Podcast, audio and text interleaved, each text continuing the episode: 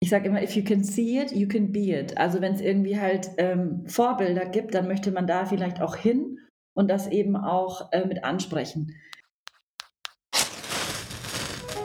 Willkommen am Desire Lines Lagerfeuer, unserem Ort für Bergsport, Lebenswege und Geschichten. Gemeinsam mit unserem Team möchten wir dich mitnehmen auf diese Reise. Mitnehmen auf Trails, Pfade, Linien auf Karten und Kino im Kopf. Wir möchten dich inspirieren, Gedanken teilen und Menschen vorstellen, mit denen uns eine innere Haltung verbindet. Mach es dir gemütlich und nimm Platz am Desire Lines Lagerfeuer. Isabel Eberlein ist politische Radfahrerin. Bei ihrem Tun geht es ihr vor allem um Wirkung. Was sie damit meint, wird klar, wenn man sich ihre Tätigkeiten anschaut. Mit Velo-Konzept berät sie Unternehmen, setzt Festivals und Netzwerktreffen um. Sie engagiert sich bei Changing Cities und ist eine der Initiatorinnen von Women in Cycling. Wir sprechen über die Wirksamkeiten von Netzwerken, welche Rolle Emotionen bei der Kommunikation von Wandel, aber auch bei der Radverkehrsplanung spielen und welchen Einfluss Diversität in der Planung und Umsetzung von Infrastrukturen besitzt. Der Gedanke von Menschen, die Radfahren, zu denken und nicht von RadfahrerInnen, halt noch immer in mir nach. Es ist eine Frage der Perspektive und ein Shift von Produkt auf Tool bzw. Need. Gegen Ende tauschen wir uns noch zu den Vor- und Nachteilen digitaler Netzwerkveranstaltungen aus und welche Elemente wir idealerweise auch in realen Events integrieren sollten. Ein großer Rundumschlag und ein für mich sehr inspirierendes Gespräch. Willkommen am Desirelines Lagerfeuer Isabel Eberlein. Machen immer so das Bild eines Lagerfeuers auf. Das heißt, die Vorstellung ist, wir sitzen irgendwie gemeinsam am Lagerfeuer, waren idealerweise den Tag zuvor auf dem Radl ähm, und ich frage dich, wer du bist und was du machst. Was antwortest du da? Ich bin eine politische Radfahrerin. Das heißt, ich beschäftige mich eigentlich meinen ganzen Tag mit dem Radfahren. Ich bin im Hauptberuflichen eine, eine der Co-Geschäftsführerinnen von Velokonzept. Also ich habe mit zwei anderen zusammen die Geschäftsführung und bin auch Mitgesellschafterin bei Velokonzept. Das heißt, ich habe hier eine Agentur und versuche, das Radfahren in die Mitte der Gesellschaft zu bringen. Das ist so Punkt eins. Das mache ich in meinem, in meinem Job. Darüber hinaus bin ich, ähm, darüber hinaus treibt mich das Thema auch privat an. Also ich bin auch zivilgesellschaftlich organisiert und engagiert, zum Beispiel bei Changing Cities im Vorstand, setze mich da für Radverkehrspolitik ein. Und ein Thema, was mich privat dann auch noch total vorantreibt, ist das Thema Frauen und Fahrrad. Also zum Beispiel gab es jetzt kürzlich auch ähm, den Lounge von Women in Cycling, den ich mit vorangetrieben habe. Oder auch, wir hatten ja diese Woche Frauentag was ein Feiertag ist in Berlin, einer der wenigen Feiertage, die wir den anderen Bundesländern voraus haben. Ähm, und da habe ich auch schon ähm, öfter mal Aktionen mit Frauen und Fahrrad gemeinsam mit organisiert. Also das Fahrrad ist für mich halt so ein Vehikel für gesellschaftliche Veränderungen und dafür setze ich mich in allen möglichen Facetten des Fahrrads ein. Okay, das ist ziemlich vollumfänglich. Ähm, lass uns vielleicht mal so in die einzelnen Punkte reinschauen ähm, und bleiben wir vielleicht mal so beim beruflichen mit Velo-Konzept. Ähm, das ist ja wahrscheinlich vielen Leuten aus der Radbranche schon noch ein Begriff. Ähm, einfach ja sehr, sehr stark gewachsen. Ähm, ihr macht viele Veranstaltungen auch. Ähm, magst du da vielleicht mal so einen Überblick geben? Einerseits, was du genau bei Velo-Konzept machst und was ihr mittlerweile so von der Bandbreite her auch abbildet. Ja, total gerne. Also wir haben eigentlich drei Bereiche bei Velo Concept. Der erste ist vielleicht unser bekanntester, sage ich mal, das sind die Festivals. Also eine Velo Berlin, eine Velo Hamburg, eine Velo Frankfurt, wo wir einfach versuchen, die Bandbreite des Fahrrads abzudecken. Also in einem Festivalcharakter. Und das versuchen wir gerade auch immer mehr ins Digitale zu verlagern. Letztes Jahr sind ja die meisten unserer Veranstaltungen ausgefallen. Da haben wir dann ähm, die Velo Week gemacht, eine Woche lang Sendeprogramm und haben da unterschiedliche Themen von Tourismus über Innovation, über ähm, Radverkehrspolitik, mhm. über Mechanikkurse, alles mit abgedeckt. Und das ist halt auch so, wir verstehen uns als Plattform, die unterschiedlichen Leute aus der Fahrradszene zusammenzubringen. Das ist Punkt eins. Punkt zwei ist, mehr die Branchenseite und auch die Netzwerkseite. Also wir machen viel Branchenveranstaltungen für Ministerien oder auch für andere Messen wie die Eurobike. Ähm, und wir haben eben auch so Netzwerke, wie zum Beispiel den Bike Brain Pool, die wir mit aufbauen, wo es einfach darum geht, die Entscheider in der Fahrradbranche zusammenzubringen. Also das ist so unser zweiter Bereich, der ist Fachbereich, wo wir versuchen, Themen für die Fahrradbranche oder das Themen rund ums Fahrrad voranzutreiben. Zum Beispiel machen wir da ja auch den Travel Talk auf der Eurobike. Und unser dritter Bereich, das ist unser jüngster Bereich, das ist die Beratung. Da haben wir ein Projekt, das nennt sich Okapi. Und für alle, die nicht Zoologie studiert haben, für die erkläre ich vielleicht, was ein Okapi ist. Ein Okapi ist eine Mischung aus einer Giraffe und einem ähm, Zebra. Und da haben wir ein gemeinsames Projekt mit einer Agentur aus Hamburg oder mit einer Forschungsagentur aus Hamburg. Und da versuchen wir das Thema betriebliche Mobilität neu anzugehen, indem wir die Menschen in den Vordergrund stellen und eben auch gucken, wie kann man denn eigentlich auch ähm, Unternehmen unternehmerische Mobilität verändern, also Pendeln, Fuhrpark, Dienstwägen zu Diensträdern machen. Und da versuchen wir aber trotz allem so einen ganzheitlichen Blick drauf zu haben. Also da geht es ein bisschen schon übers Fahrrad auch hinaus. Da ist vielleicht spannend zu sagen, dass eine meiner Co-Geschäftsführerinnen ist Architektin. Hier gibt es gerade ein wahnsinniges Gewitter im Hintergrund. Ähm, es hat gerade richtig geblitzt. Ich hoffe, ihr hört es nicht im Podcast, aber das ist gerade ein bisschen erschreckend.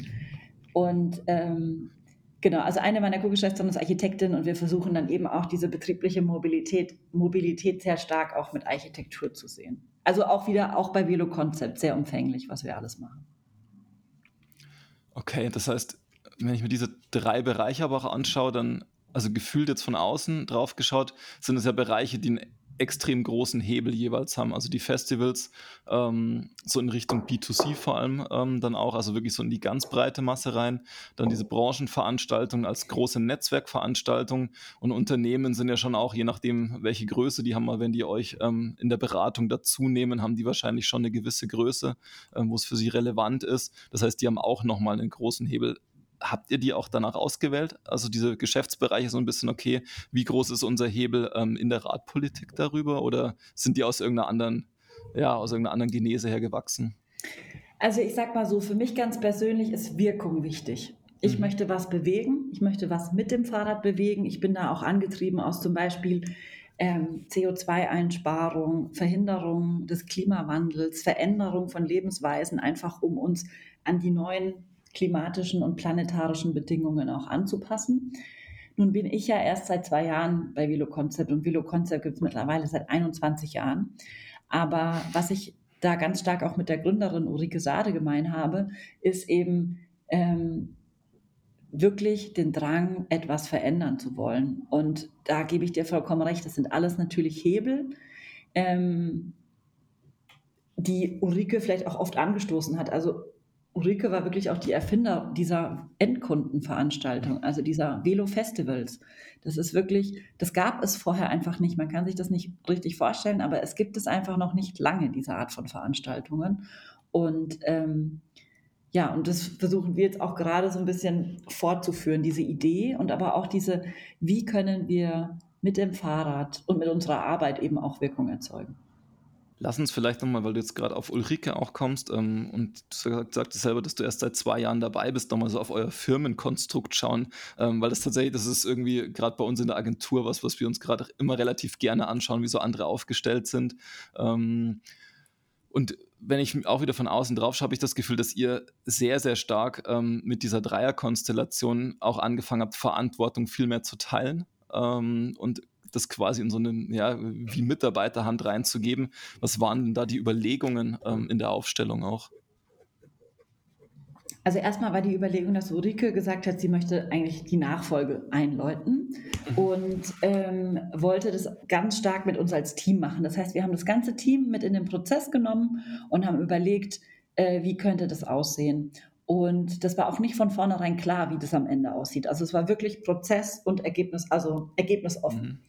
haben wir das gestaltet. Und wir haben uns sehr früh auch ähm, mit solchen Themen auseinandergesetzt wie Reinventing Organizations. Da gibt es zum Beispiel ein ganz berühmtes Buch von Lalou oder eben auch, ähm, wie kann man wirklich ähm, Entscheidung und Verantwortung auch verteilen, also weg von einem hierarchischen Prinzip mehr zu einem breiter verteilten Prinzip.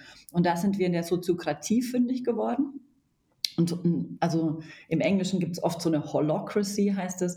Und das heißt im Grunde genommen, dass man alles im Kreis entscheidet. Und so haben wir uns eben auch in der Geschäftsführung aufgestellt. Und das finde ich ganz super. Wir sind drei Frauen aus einer unterschiedlichen Generation. Wir haben alle jeweils einen Altersunterschied von 17 Jahren zueinander. Und ähm, Okay. Das ist natürlich halt auch nochmal so eine Bandbreite, die damit abgedeckt wird, was total cool ist. Und wir versuchen eben möglichst viel gemeinsam zu entscheiden und wir versuchen auch unser Team möglichst viel entscheiden zu lassen. Und ich glaube, dass das ein ziemlich zukunftsgewandtes Prinzip ist. Und das zweite Prinzip, den wir uns verschrieben haben, ist natürlich ganz klar der Purpose. Also wir sind eigentlich auf dem Weg, auch dorthin ein Purpose-Unternehmen zu werden. Also wir verstehen uns momentan eigentlich schon als Purpose-Unternehmen, weil bei uns auch nicht die Gewinnmaximierung im Vordergrund steht, sondern es steht das Ziel im Vordergrund, wirklich das Fahrrad in die Mitte der Gesellschaft zu bringen.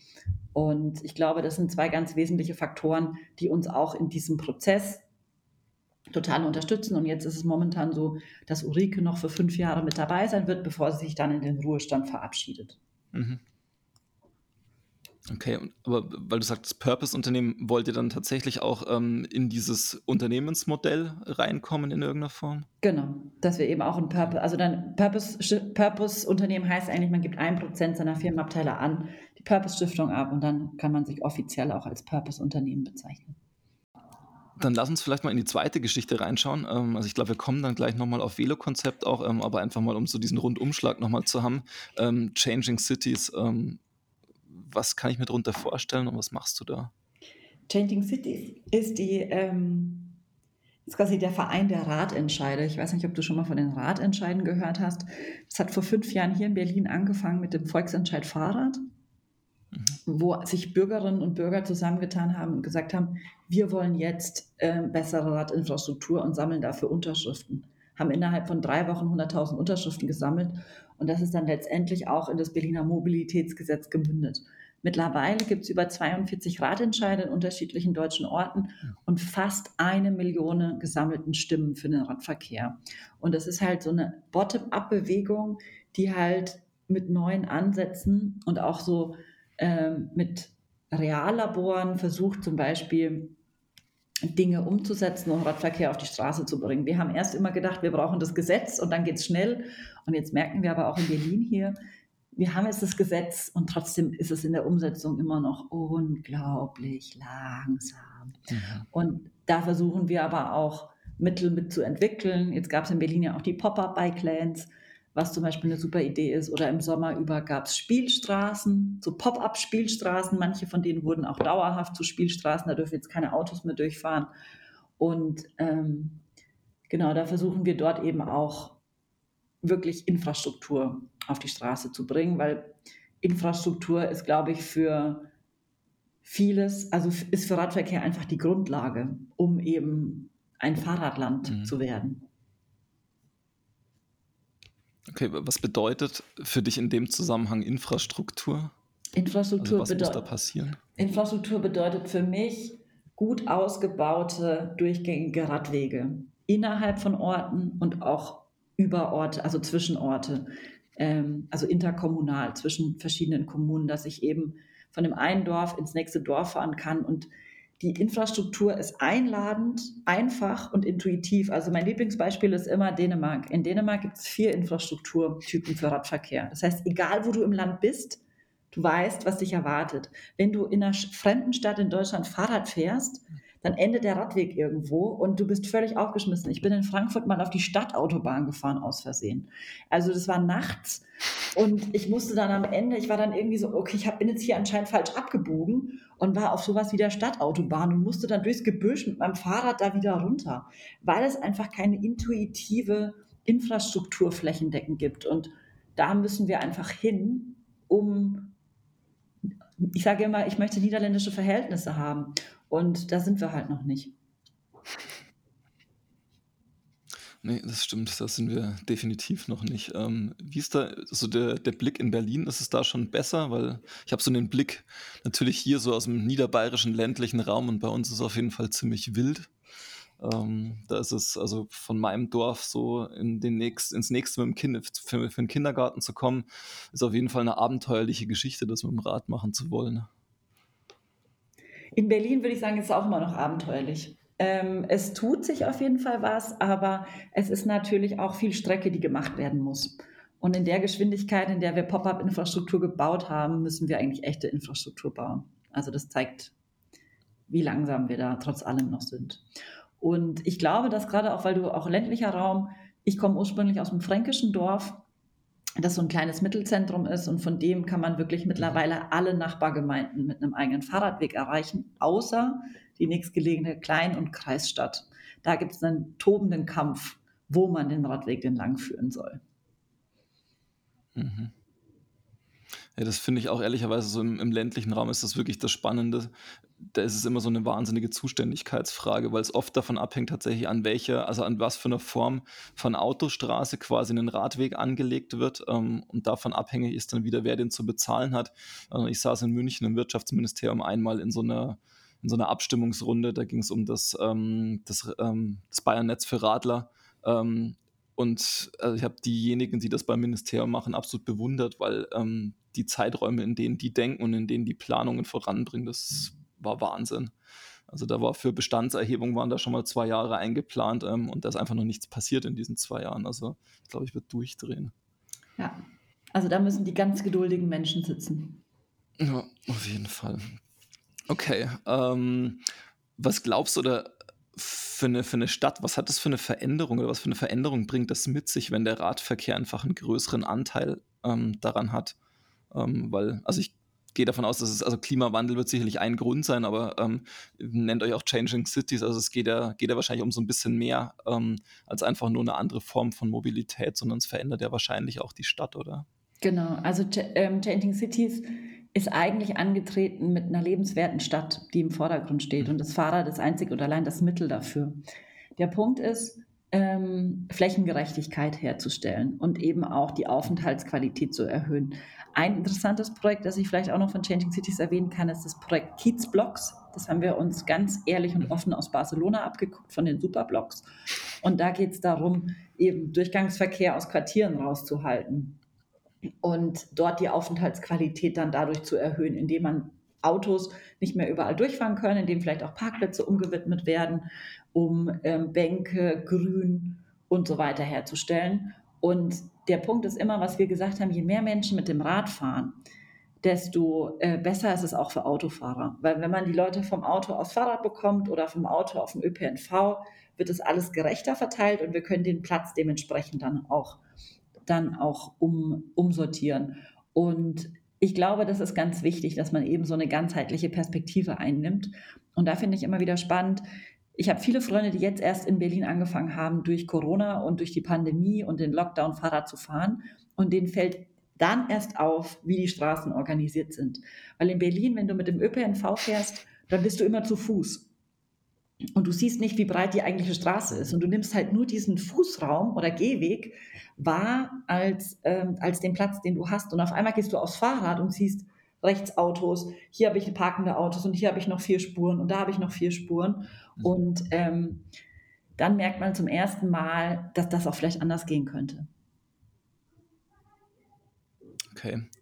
Ähm, aber da ist wahrscheinlich, also tendenziell, kriegen das ja alle mit, ähm, es ist ja schon noch ein kommunikativer Kampf irgendwie, ähm, das tatsächlich zu vermitteln. Also es gibt ja schon noch einen, ein großes Kontra, ähm, weil es immer darum geht, irgendwie ja jemanden anderen Platz oder eine, eine andere Mobilitätsform Platz wegzunehmen. Wie glaubst du, bekommt man das, das sinnvoll und gut kommuniziert?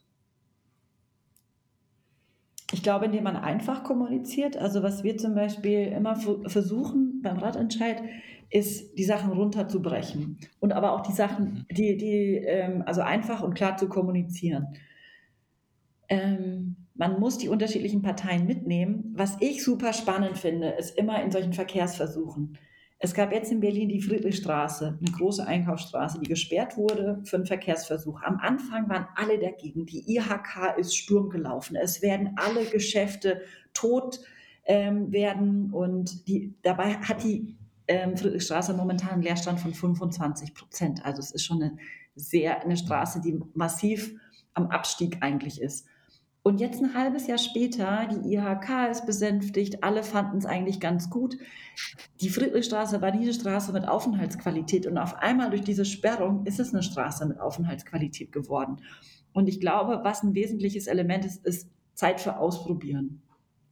Und ich habe mhm. heute mit der Verhaltensbiologin Elisabeth Oberzaucher gesprochen und die hat auch so schön gesagt, wir sind verhaltensbiologisch alle konservativ. Veränderungen fallen uns erstmal schwer.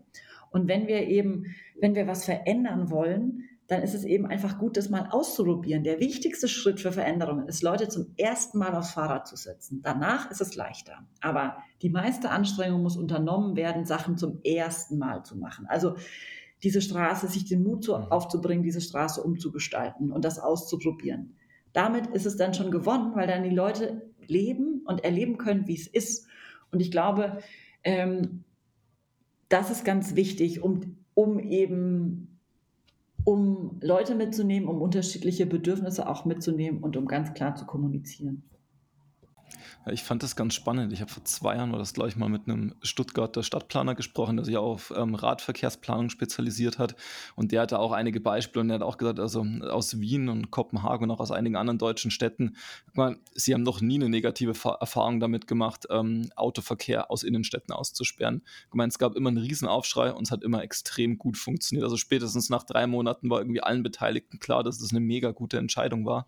Ähm, aber er hat auch gesagt, der Weg dahin, sie haben halt immer irgendeinen Politiker gebraucht, der das einmal irgendwie durchbricht, die ganze Geschichte. Ähm, und sich auch den Mut hat. Also die Vizebürgermeisterin von Wien, Maria Vasilaku, die hat dort die Maria-Hilfer-Straße gesperrt. So ein ähnliches Beispiel wie in, ähm, wie in der Friedrichstraße, aber schon vor Jahren. Die Frau wurde angefeindet, die konnte nirgendwo mehr hingehen und ähm, die wurde öffentlich mit Farbbeuteln beworfen und was auch immer. Also die hat es durchgesetzt Maria-Hilfer-Straße ist seitdem autofrei. Aber sie musste dieses Rückgrat eben auch beweisen, um das durchzukämpfen. Und ich glaube, ähm, wir brauchen einfach auch diese visionären PolitikerInnen, die vielleicht auch weiterdenken als die nächste Wahlperiode, um solche Sachen politisch auch durchzusetzen. Jetzt sind wir bei Wien ähm, und eigentlich bei einem ganz schönen Übergang. Ähm, Wien hat ja in der Stadtplanung ähm, sich tatsächlich auf die Fahnen geschrieben, ähm, ja, also gendergerecht zu planen. Ähm, wie oder wie, wie, siehst du diese, diese Form von Planung und welchen Einfluss ähm, hat aus deiner Sicht Infrastruktur darauf? Ähm, also kann oder was kann Infrastruktur bewegen, ähm, um eine gendergerechtere Stadt zu haben? Absolut, absolut. Mein Lieblingsbeispiel ist das Buch Unsichtbare Frauen von Caroline Criado Perez was jetzt durch die Medien gegangen ist. Und das hat zum Beispiel die Gender-Perspektive auf Schneeräumen untersucht. Mhm. Also die hatten halt eine, äh, die hatten eine schwedische Stadt, die alles durch eine Gender-Perspektive organisiert haben. Und dann sagt einer, naja, aber beim Schneeräumen findet er ja wohl keine Gender-Perspektive aus Spaß. Also haben sie die untersucht und was kam raus? Es wurden zuerst die Straßen geräumt, dann die Gehwege, dann die Radwege. Nun passieren proportional häufiger Unfälle auf Gehwegen und auf Radwegen, wenn es glatt ist. Und dort sind auch überproportional mehr Frauen unterwegs, weil sie Kinderwegen schieben, weil sie eben zu Fuß sind. Und ähm, dann haben sie festgestellt, ähm, dass wenn sie erst die ähm, Gehwege, dann die Radwege und dann die ähm, Fahrbahnen räumen, dass das eine viel gerechtere Herangehensweise ist.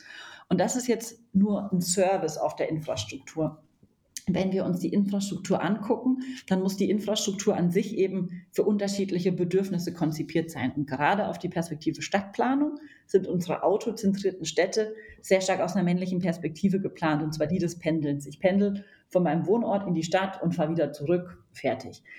Ähm, Menschen, Männer und Frauen, die viel Pflegearbeit erledigen, haben ganz andere Wegeketten. Du hast vorhin auch erwähnt, wenn ich zum Kindergarten fahre und noch dahin und zum Bäcker, Apotheke, dann zur Arbeit.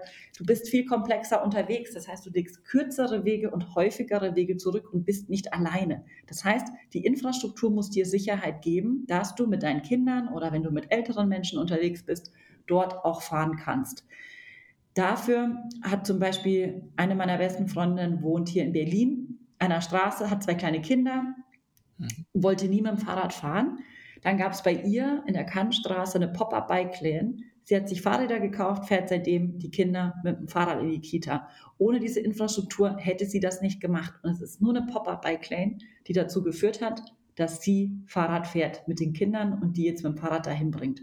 Und das bringt mich letztendlich auch dazu, dass es eine australische Untersuchung der Uni Melbourne gab, ähm, die besagt, dass wenn mehr Frauen Fahrrad fahren als Männer, ist es ein Zeichen, dass die Infrastruktur sicher ist weil Frauen generell als risikoaverser gelten und eben auch ähm, natürlich öfter Gepäck, Kinder, was auch immer mit dabei haben und ähm, dadurch eben auch sich nicht durchs Getümmel werfen wollen, sondern wollen eine sichere Infrastruktur fürs Fahrrad mhm. haben.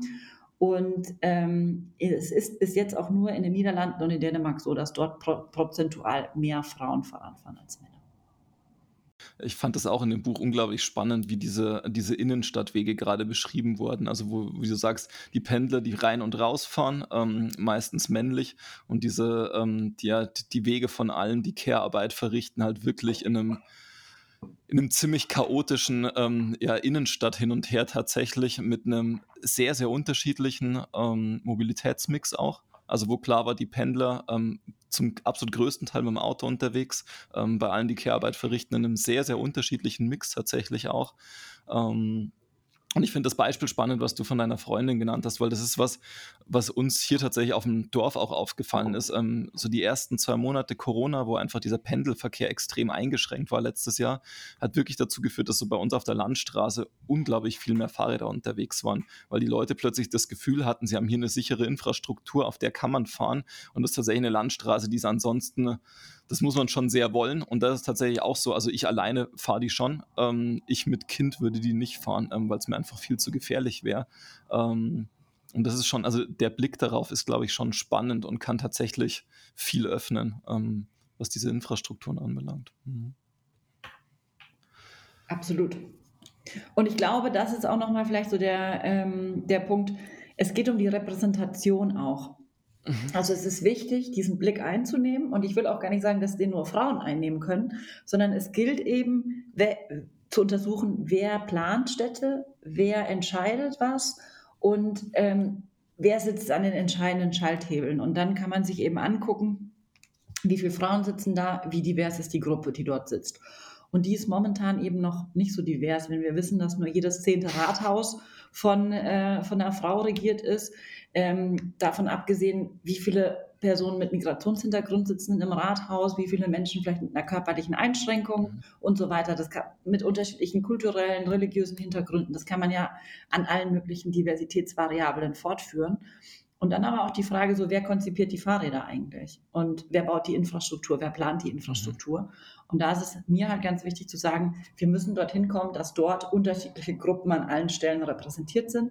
Und deswegen engagiere ich mich ja auch ehrenamtlich ganz viel in so Netzwerken, wie zum Beispiel in dem kürzlich gegründeten Netzwerk Women in Cycling, wo wir einfach versuchen, die Frauen untereinander in den unterschiedlichen Fahrradbereichen, Industrie, Planung, Wissenschaft zu vereinen sichtbarer zu machen und aber auch ähm, Aufmerksamkeit auf das Thema zu lenken, indem wir die Frauen dort bündeln und ihre Expertise auch in unserem Expertinnenportal zeigen, können wir sagen, okay, wenn eine Frau gesucht wird, hier gibt es an, Anstoßpunkte. Und ähm, da ist mir aber nochmal ganz wichtig zu sagen, das übergeordnete Ziel von Women in Cycling ist die Diversität für dieses Thema auch, die Diversität in der Repräsentation voranzutreiben. Mhm. Okay, das heißt, wenn ich das richtig verstehe, bedeutet das ja aber im Grunde auch, ähm, dass wenn es jetzt irgendeinen nationalen, internationalen Kongress gibt, ähm, der wenig divers aufgestellt ist und die danach wieder mal behaupten würden, ja, aber in dem Bereich gibt es ja keine Frauen, haben wir nichts gefunden, ähm, den könnt ihr damit quasi auch sagen, so hey, also es gibt mittlerweile eine Plattform und da findet ihr quasi für jeden Bereich ähm, im Radbereich ähm, eine entsprechende Expertin. Absolut. Es gibt ein Expertinnenportal, das sichtbar ist. Es gibt eine LinkedIn-Gruppe, in der mittlerweile über 500 Leute drin sind, in der täglich Jobangebote gepostet werden. Ich habe auch schon gepostet, ich suche noch eine Speakerin für da und da, hat jemand Ideen, Vorschläge, bam, bam, kamen ganz viele Vorschläge, ähm, die ich auch vorher nicht auf dem Schirm hatte. Also es ist einfach eine große Power, die dahinter steht. Das Hauptziel ist so breiter formuliert, einfach eine Plattform zu sein ähm, oder mhm. Ansprechpunkt, um eben die Fahrradbranche auch diverser zu machen. oder den Fahrradsektor diverser zu machen. Mhm. Was glaubst du, bringt es tatsächlich auch noch, also so im Radbereich, ähm, vor allem auch was so Radindustrie anbelangt, ähm, was kann das bewirken, wenn das einfach, also wenn der Bereich nochmal diverser wird, weil das ja durchaus ein Bereich, der momentan sehr, sehr stark männlich geprägt ist auch. Also ich glaube, dass es auch dazu führt, unterschiedliche Zielgruppen anzusprechen, weil mhm. ähm, ich sage immer, if you can see it, you can be it. Also wenn es irgendwie halt ähm, Vorbilder gibt, dann möchte man da vielleicht auch hin und das eben auch äh, mit ansprechen. Ein Beispiel, das ich an der Stelle super gerne erzähle, ist, ich war letztes Jahr an der Neuköllner Schule und sollte was zu Fahrrad erzählen und wie man eben, ähm, äh, was man mit dem Fahrrad in der Stadt machen kann, also auch als gesellschaftlicher Hebel. Die hatten eine Fahrradprojektwoche, hatten tolle Fahrräder zur Verfügung, fanden es alle scheiße. Ähm, Fahrradfahren ist anstrengend, peinlich, voll uncool. Ähm, und da dachte ich so, wenn da eine Person hingekommen wäre, die deren Sprache spricht, also die für in deren Augen auch cool ist, also ich war halt auch leider wahnsinnig uncool in deren Augen. Und wenn es da aber eine Person gibt, die die anspricht, dann wären die auch vielleicht auf das Thema aufgesprungen. Und ähm, ich glaube, also ich war in dem Moment definitiv die falsche Person, aber da hat einfach die Übersetzung gefehlt dahin. Und ich glaube, diese Übersetzung fehlt in ganz viele Gruppen rein. Ähm, der größte Anteil der Radfahrenden sind immer die, die noch nicht Fahrrad fahren. Ähm, und das darf man nicht vergessen. Und ich glaube, das ist auch eine Industrie momentan, die sehr stark noch auf den Radsport oder auf Freizeit ausgelegt ist, was alles valide ist. Aber ich glaube, das Fahrrad hat eine unglaubliche, ein unglaubliches Potenzial auch für den Alltag. Und wenn man das erschöpfen will, dann ist es eben auch wichtig zu sagen, man hat vielleicht ähm, Personen aus unterschiedlichen gesellschaftlichen Schichten repräsentiert, mit unterschiedlichen, mit diversen Hintergründen, diverses Alter. Und dann wird nicht nur das Produkt an sich besser, sondern eben auch die Zielgruppe, die man damit erreichen will. Ja. Ich habe tatsächlich auch, also haben uns letztes Jahr relativ viel Gedanken auch zu dem Thema gemacht und ich, glaube, das Problem ist wirklich so ein bisschen, dass die, die Radindustrie ein Stück weit noch zu produktfokussiert ist und fixiert ist. Ähm, und ja, also im Grunde so ein bisschen ähnlich wie eine Automobilbranche, die immer noch der Meinung ist, dass auch eine nachkommende Generation, das für die Freude am Fahren irgendwie der Grund ist, sich ein Auto zu kaufen. Ähm, und eine Radindustrie ist schon auch immer noch so ein bisschen der Meinung, dass das Produkt und diese Freude am Produkt der Grund ist, ein Fahrrad zu kaufen. Aber ähm, ich habe auch vor zwei Wochen, glaube ich, war das erst eine Erhebung gesehen, dass für die meisten Menschen, die Rad fahren, die würden sich niemals als Radfahrende bezeichnen. Mhm. Ähm, sondern die nutzen das halt, weil es für das, was sie tun, ist es die komfortabelste, günstigste und sinnvollste Form der Mobilität. Das heißt, es ist ein reines Tool, ähm, um ihre anderen Ziele im Grunde zu erreichen. Aber es geht ihnen nicht um das Produkt. Also das Fahrrad funktioniert dort auch nicht als Statussymbol, sondern es ist wirklich, ja, es verbindet einfach verschiedene Elemente ihres Lebens. Da stimme ich dir absolut zu. Also ist es das Fahrrad, was wir in der Mitte der Gesellschaft verankern wollen, oder das Fahrradfahren oder das Radfahren? Ja. Und ich glaube, das ist auch für eine Industrie wichtig zu verstehen. Und dann machen auch Konstellationen in, mit Kommunen Sinn. Also dann macht es auch Sinn für eine Fahrradindustrie, sich vielleicht mehr mit dem Thema Infrastruktur auseinanderzusetzen oder mit anderen Fragen. Und was du auch noch gemeint hast, ähm, ich würde sogar noch weitergehen, dass es eben auch es muss intuitiv einfach sein. Also nicht nur rational die Gründe, mhm. die fürs Fahrradfahren sprechen, sondern eigentlich eher so emotionale Gründe.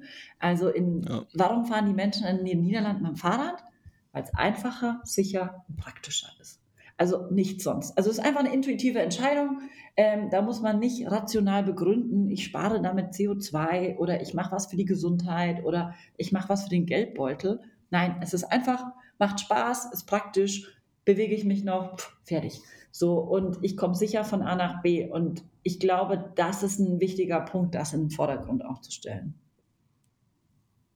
Den Spaß. Ja, Finde ich einen spannenden Punkt, weil ich tatsächlich, ja, ähm, weil ich tatsächlich auch glaube, dass diese emotionale Ebene das ist, was dieses Argument ähm, gegen eine diverse Repräsentanz ähm, so ein bisschen aushebelt. Also wenn Leute sagen, okay, wir können ja solche Perspektiven mitdenken, wir können die alle vereinen, wir haben Studien, dann ist das rein ähm, kopfgetrieben, Ähm, aber sobald ich eine diverse Repräsentanz habe, bin ich einfach in einer viel emotionaleren Schiene drin ähm, und kann die damit auf eine andere, also auf eine andere Form und auf eine andere Art und Weise denken und komme, glaube ich, zu ganz anderen Ergebnissen, als wenn ich ja da rein studienbasiert äh, mir das anschaue und sage, ja gut, okay, Frauen bewegen sich so und so, deswegen müssten wir das jetzt so und so machen. Ähm, aber da gibt es überhaupt keine emotionale Verbindung dazu ähm, und kein tiefergehendes Verstehen, warum das jetzt wirklich so ist.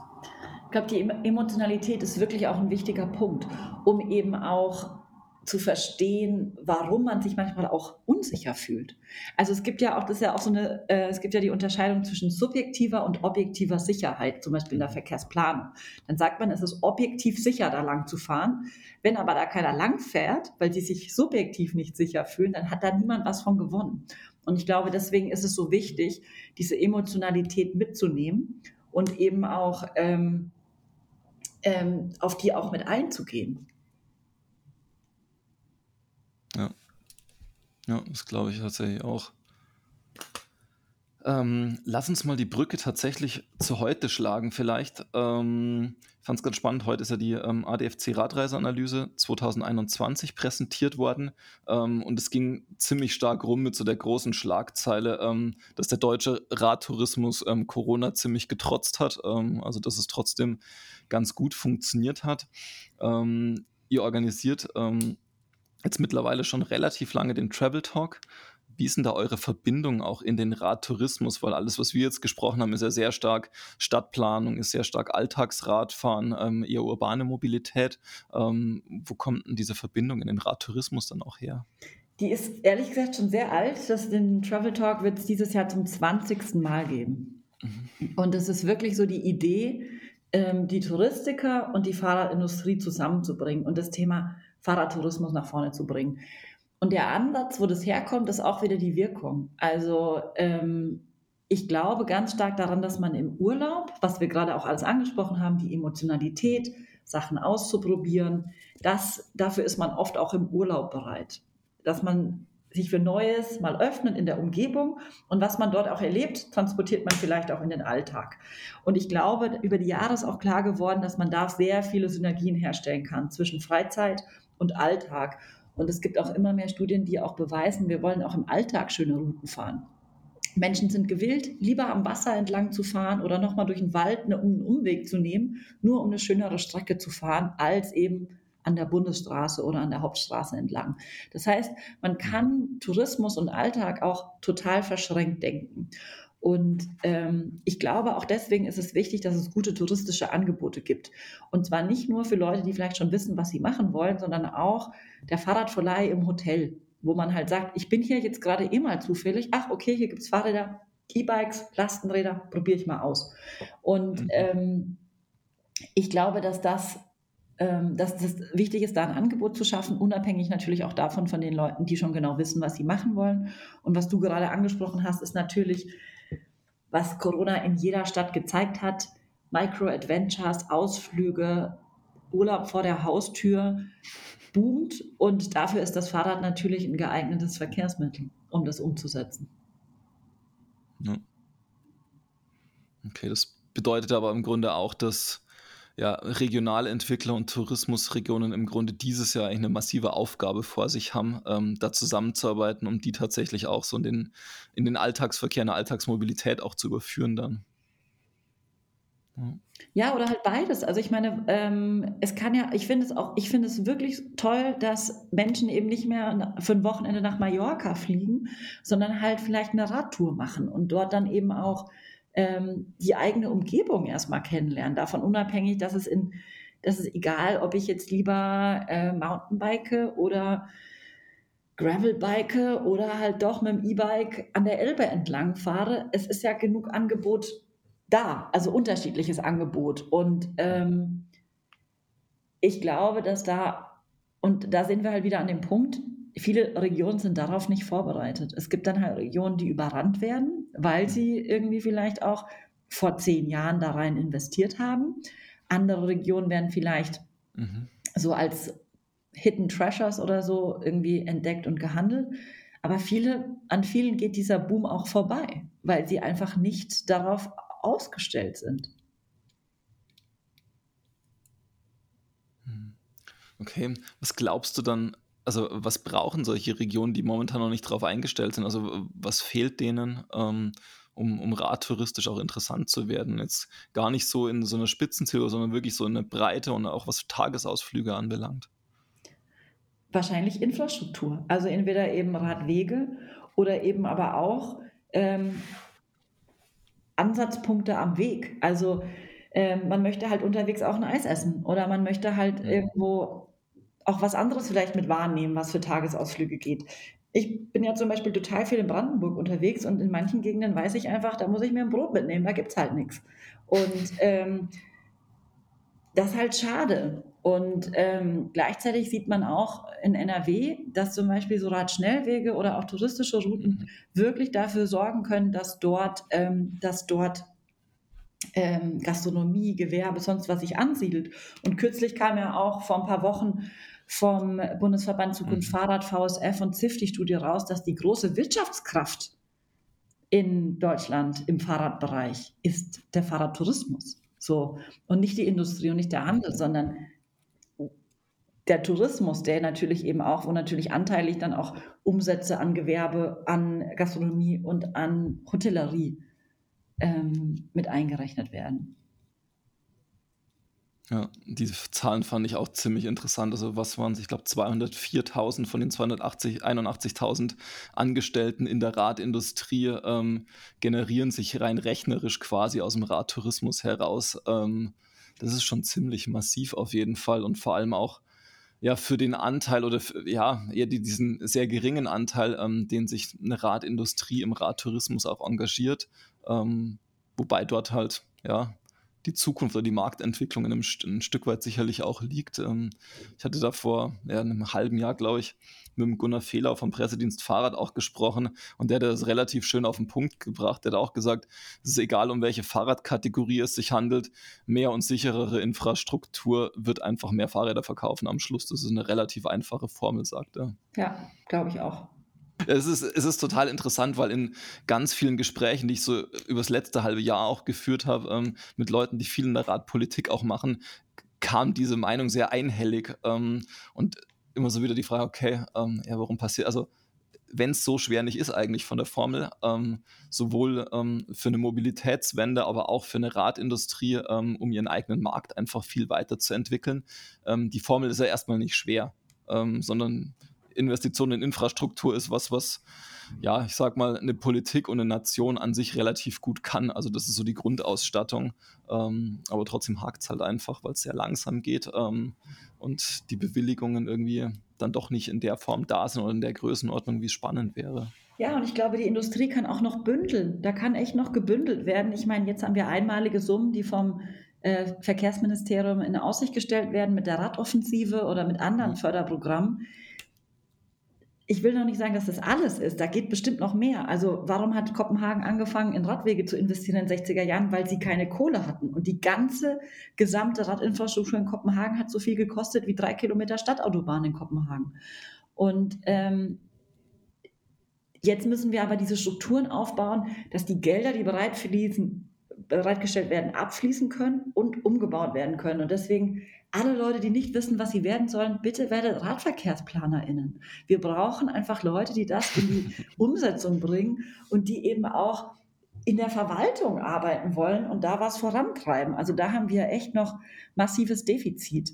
Und ähm, ja, und, und vielleicht können wir eben auch als Radindustrie noch mal stärker auch diese Forderungen hörbar machen. Gemeinsam. Mhm. Ja. Ja, das glaube ich auch, dass das tatsächlich wichtig wäre, ähm, dann nochmal ja, an einem Strang zu ziehen tatsächlich ähm, und sich Gehör zu verschaffen, weil also es gibt einfach wahnsinnig starke Radindustriecluster in Deutschland, ähm, ob das jetzt im Ruhrgebiet ist, ob das Stuttgart, ähm, der ganze Großraum ist, also da passiert ja sehr, sehr viel tatsächlich. Ähm, ja. Ja, spannend. Ähm, lass uns vielleicht noch mal so kurz ins letzte Jahr auch schauen. Ähm, du hast schon gesagt, ein oder ja ein Drittel eurer ähm, eures Geschäftsmodells sind ja, sind ja Festivals und Veranstaltungen. Ähm, die haben jetzt letztes Jahr nicht wirklich stattfinden können. Du hast gesagt, ihr habt die, die Velo Week gemacht ähm, als digitales Event eine Woche lang. Ähm, ist das was, was so das Volumen für euch auch halbwegs auffangen konnte auf der einen Seite? Okay. Und auf der anderen Seite, ähm, wie hat das digitale Event für euch funktioniert und was hat vielleicht auch nicht funktioniert? Ähm, weil das finde ich tatsächlich immer ganz spannend, so im Blick auf diese ganzen Digital-Events. Welcher Anteil funktioniert von der Präsenzveranstaltung, welcher funktioniert vielleicht eher nicht so gut? Also zur ersten Frage, nein, das fängt, mhm. fängt in keiner Weise ein Offline-Event auf. Finanziell nicht und emotional auch nicht. Mhm. Ähm, wir waren super happy mit der Velo Week, weil für uns das wichtig war, was zu machen und auch zu beweisen, mhm. ähm, das Fahrrad ist gerade ein Thema und wir können diese Diskussion darüber nicht einfach nicht stattfinden lassen, nur weil wir uns nicht physisch treffen können. Und deswegen hat es, glaube ich, ein ganz wichtiges Zeichen gesetzt. Es haben alle Leute, die wir angefragt haben, mitgemacht. Kein einziger hat abgesagt. Super viele Akteure haben sich beteiligt. Mhm. Ähm, Firmen haben sich beteiligt. Es war wirklich cool. Und was haben wir festgestellt, was nicht so funktioniert? Erstens, haptisch. Fahrradfahren ist einfach nur mal was Haptisches.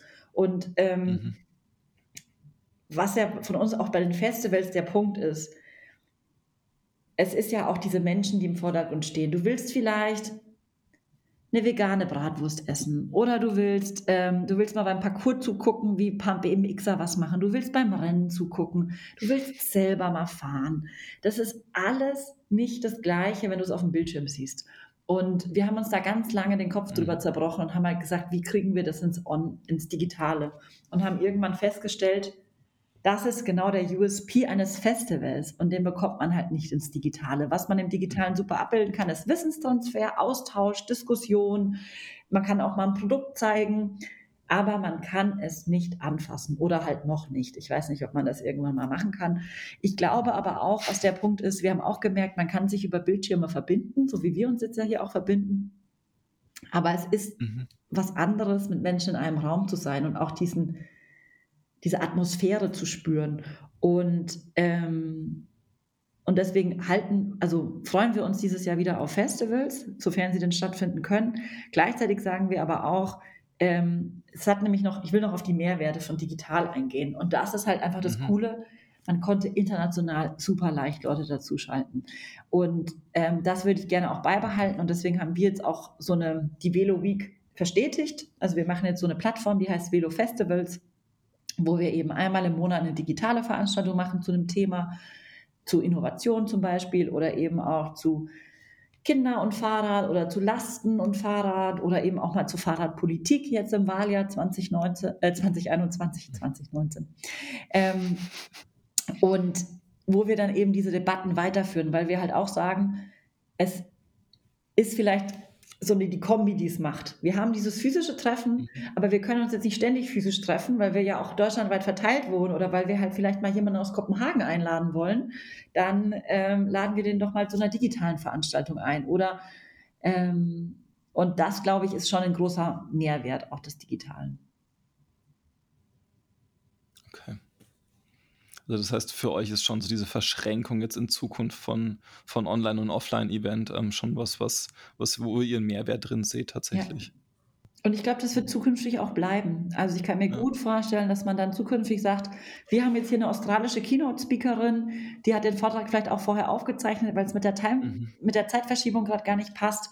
Aber ähm, sie kann trotzdem hier mit dabei sein. Ist das nicht cool? Und ähm, ja. ich glaube aber auch, dass wir alle wenn wir uns wieder live treffen können, getrost auch mal auf das eine oder andere Online-Meeting verzichten wollen. Oh ja. ja. Das ist tatsächlich bei uns auch jetzt in der Agentur ist auch so ein Jahr Remote, ein Jahr Corona tatsächlich so der, der Entschluss gereift. Wir brauchen jetzt trotzdem irgendwie so einen Ort, ähm, nicht als fixes Büro für immer, sondern wirklich so ein Ort, wo man sich alle zwei Wochen mal gemeinsam treffen kann und austauschen kann. Ähm, da war oder ist mittlerweile schon ein ganz schön großer Wunsch danach wieder da. Okay. Ähm, tatsächlich so zum Abschluss vielleicht noch. Ähm, jetzt beschäftigst du dich im Grunde in deinem ganzen Alltag extrem stark mit dem Radfahren. Ähm, was machst du dann im Urlaub auch noch Radfahren gehen?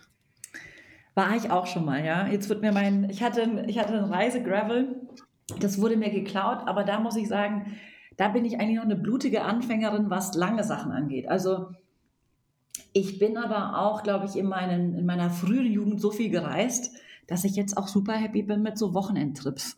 Und ähm, da nehme ich das Rad gern mal mit. Was so längere Touren angeht, habe ich mich erst an eine rangetraut. Da habe ich mich gleich mal alleine nach Serbien aufgemacht.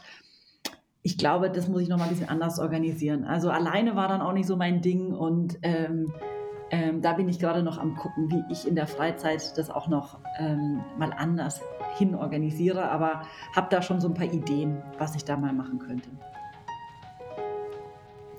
Cool. Ja, dann ähm, vielen, vielen Dank erstmal, Isabel. Ähm, sehr spannend, sehr großer Rundumschlag auf jeden Fall. Ähm, ja, und dann freue ich mich tatsächlich ähm, auf die Events, die ihr dieses Jahr noch veranstalten werdet und das Netzwerk, was darüber wieder entstehen wird. Ja, und ich freue mich, wenn wir uns dann mal persönlich kennenlernen. Und vielen Dank für die Möglichkeit. Ich fand es auch ein sehr spannendes Gespräch und äh, überall mal vorbeigeklopft und hoffe, es ist eine runde Sache geworden.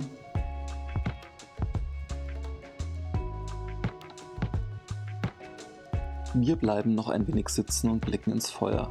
Wir hoffen, dass dir diese Folge des Desirelines Podcasts gefallen hat und freuen uns über Likes und positive Kommentare. Teile die Folge gern mit KollegInnen und FreundInnen, die Gefallen am Lagerfeuer finden könnten. Hast du Feedback und oder Gastempfehlungen für uns? Dann schreib uns gerne eine Mail an podcast@desirelines.de. Bis nächste Woche am Desirelines Lagerfeuer.